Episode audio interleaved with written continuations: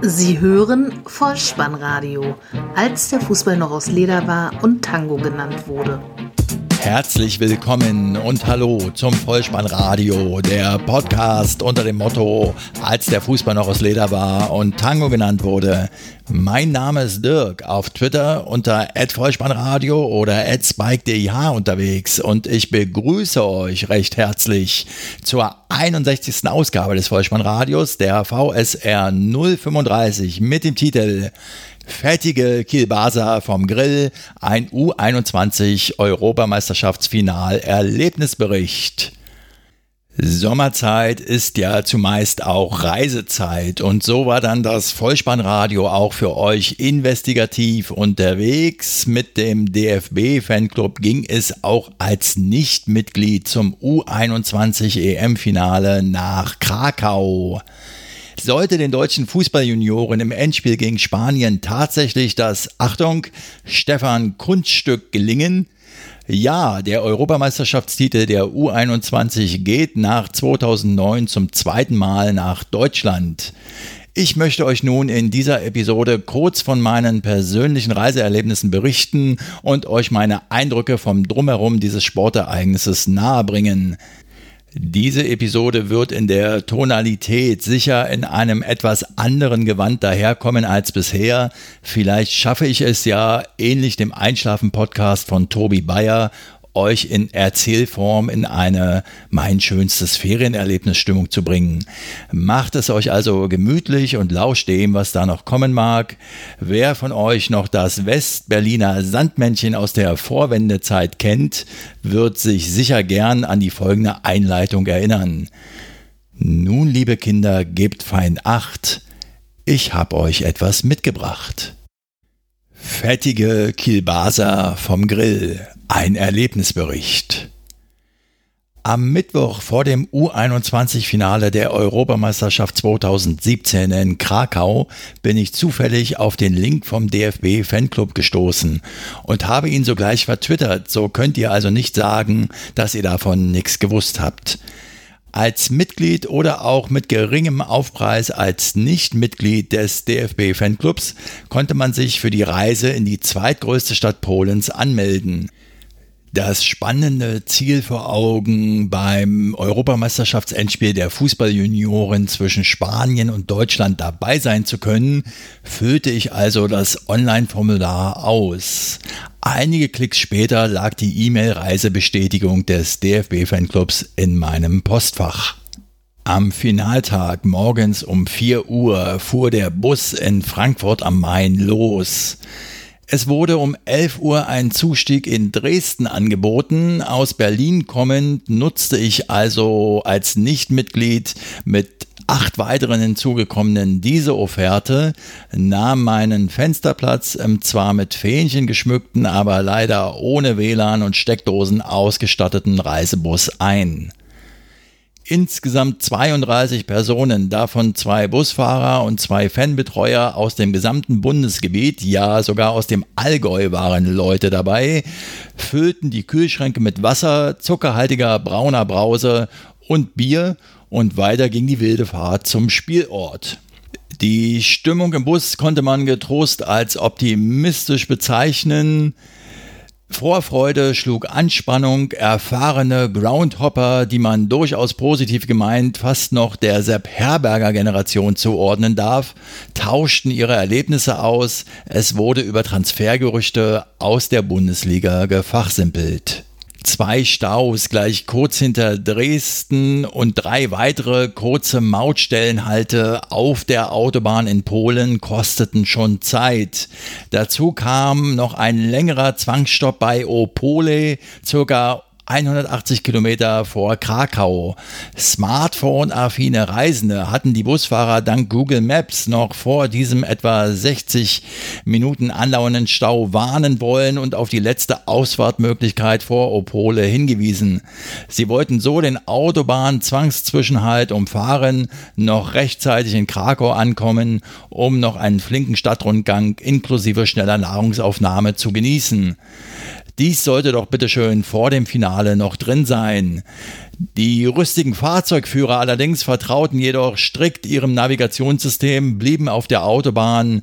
Dies führte dazu, dass wir schließlich erst gegen 19.30 Uhr den Parkplatz vor der Spielstätte erreichten. Der Anpfiff des Spiels war für 20.45 Uhr angesetzt, so dass Sightseeing-Tour und ein gepflegtes Abendessen in der Krakauer Altstadt leider ausfallen mussten. Glücklicherweise habe ich Krakau in der Vergangenheit schon einmal bereist und kann jedem, der noch nicht dort war, nur wärmstens empfehlen, es mir einmal gleich zu tun. Jetzt gerade aber schlägt Fußball Touristenkram. Angekommen also im Krakowia Stadion nach Józef Piłsudski benannt mit einer Zuschauerkapazität von 15.114 ausgestattet. Die Arena sollte später mit 14.059 Besuchern nicht ganz ausverkauft sein. Der etwa ein Kilometer lange Fußmarsch vom Parkplatz zur Spielstätte führte uns über eine grüne Ackerwiese, umrahmt von gut asphaltierten Wegen, die von Skatern, Läufern und Ausflüglern zahlreich genutzt wurde. Nicht unähnlich dem Tempelhofer Feld in Berlin, nur eben sehr viel kleiner. Die Finalatmosphäre vor dem Stadion war noch kaum spürbar.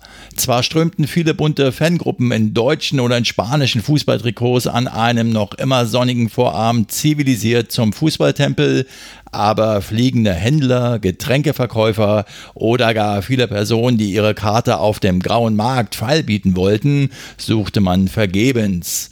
Lediglich das freundliche Angebot der Gesichtsbemalung bekamen wir drei, viermal unterbreitet. Trikot ist ein gutes Stichwort. Ich hatte mein grünes Auswärtstrikot dabei, das Exemplar, das die deutsche Nationalmannschaft in den 70er und 80er Jahren bei Auftritten in der Fremde häufig trug. Dachte bei Abfahrt noch, dass dies doch endlich mal eine Gelegenheit sei, dieses Kleidungsstück standesgemäß auszuführen. Während der langen Fahrt über die Autobahn durch Polen musste ich zwangsläufig auch an den Kniefall von Willy Brandt in Warschau denken und ließ mein Trikot dann doch im Rucksack liegen. Die Fanbetreuer machten ihren Job gut, waren keine Urlaubsanimateure, sondern besorgten die Tickets, gaben sie an die Mitreisenden aus und völlig problemlos und ohne jegliche Schikanen erfolgte die Einlasskontrolle. Wasserflaschen aus Plastik, unabhängig vom Fassungsvermögen, mussten leider draußen bleiben.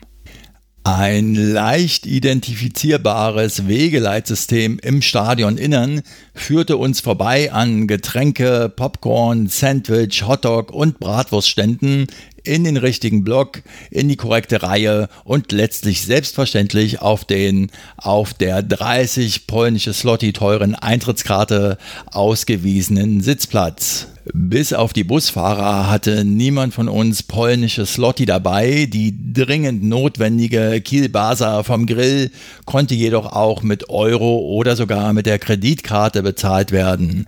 Drei Euro für ein sehr langes, sehr gehaltvolles, um nicht zu sagen sehr fettiges Stück Stadionbratwurst mit Brötchen, wahlweise mit Senf, Ketchup oder Mayo dekoriert, waren durchaus okay.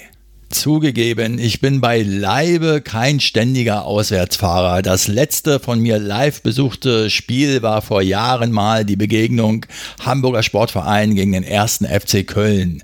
Heimspielbesuche von Hertha oder Union liegen sogar noch länger zurück. In einem kleinen Fußballstadion ohne Tartanbahn komme ich mir aber immer vor wie das Kochgeschirr in der Puppenstube eines Kindes.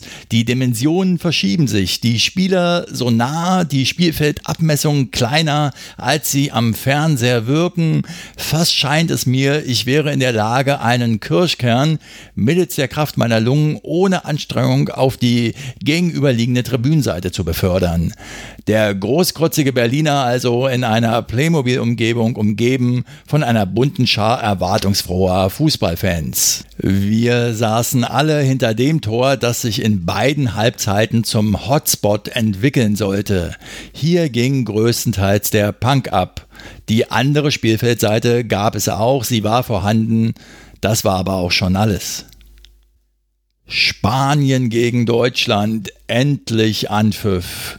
Unter Leitung eines französischen Schiedsrichters. In der ersten Halbzeit war das deutsche Team um Trainer Stefan Kunz überraschenderweise klar feldüberlegen. Er spielte sich die eine oder andere gute Chance und ging schließlich verdient durch eine unhaltbare Kopfball-Bogenlampe von Mitchell Weiser in der 40. Minute mit 1 zu 0 in Führung.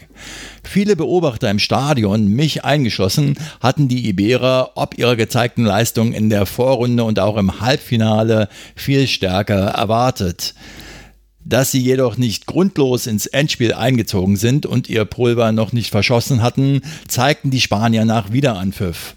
Dani Ceballos, der zum besten Spieler des gesamten Wettbewerbs gekürt wurde, wirbelte nun mit seinen technisch versierten Kollegen über den Platz. Die hundertprozentigen Chancen zum Ausgleichstreffer blieben allerdings auch jetzt aus. Auch weil der deutsche Abwehrchef Niklas Stark mit guter Vorahnung jede drohende Gefahr zumeist bereits im Ansatz erstickte. Das Spiel konnte jetzt wieder etwas ausgeglichener gestaltet werden. 20 Minuten vor dem Abpfiff startete dann die La Jojita, wie die spanische Nachwuchsmannschaft liebevoll genannt wird, ihre Schlussoffensive. Dani C. schoss knapp am linken Pfosten vorbei. De Le Feu wurde in aussichtsreicher Position gerade noch von Stark geblockt. Der Vorsprung konnte gehalten werden. Es blieb beim 1 zu 0. Damit feierte Deutschland seinen zweiten U21 EM-Titel nach 2009 und die mitgereisten Schlachtenbummler feierten gehörig mit. Die Hits des Abends lauteten auf deutscher Seite die Nummer 1, die Nummer 1, die Nummer 1 der Welt sind wir und U21, schalalalala, U21. Die Spanier stimmten dagegen ein fröhliches E Viva España an. Mir kam dabei sofort Cindy und Bert in den Sinn. Die Sonne scheint bei Tag und Nacht. E Viva España. Nach Abpfiff, so gegen 22.30 Uhr, löste sich unsere Reisegruppe im Menschengewusel auf. Die Busfahrer verließen bereits 15 Minuten vor Abpfiff pflichtgemäß schon das weite Rund. Einige Fans trafen sich an der Ticketausgabe am Eingang, andere machten sich allein oder in Kleingruppen auf dem Weg zurück zum Busparkplatz, der zwecks planmäßiger Rückfahrt zur Geisterstunde wieder unser Treffpunkt sein sollte. Alle im Bus? Fast. Einer ist doch immer dabei, der fehlt. Dank mobiler Kommunikation wurde er angerufen, stand noch am Stadion, machte sich nun aber flugs auf den Weg, wurde unter großen Jubelgesängen und mit Laola im Bus einzigartig empfangen. Allen stand nun eine lange Rückfahrt durch die regnerische Nacht bevor. Kurz vor der Autobahnauffahrt stoppten wir noch an einer Tankstelle, um uns mit Proviant zu versorgen. Mittlerweile war es Samstag früh 0.45 Uhr. Um 6.15 Uhr sind wir hundemüde in Dresden angekommen und konnten den ersten Sonnenstrahlen nur mühsam entgegenblinzeln.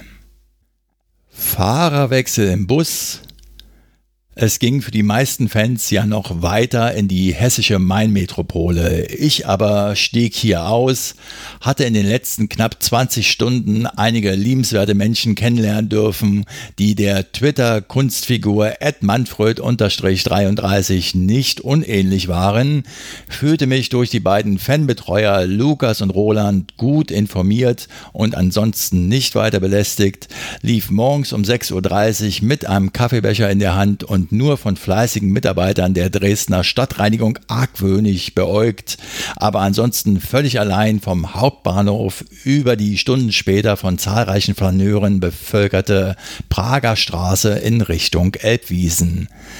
Die sämtlichen Touristenattraktionen, die dabei auf meinem Weg lagen, hatte Dresden in dieser frühen Stunde sicher nur für mich errichtet. Später verlebte ich noch einen schönen Tag in der äußeren Dresdner Neustadt und fuhr mit dem Zug in der Abenddämmerung dann schließlich doch noch zurück nach Berlin.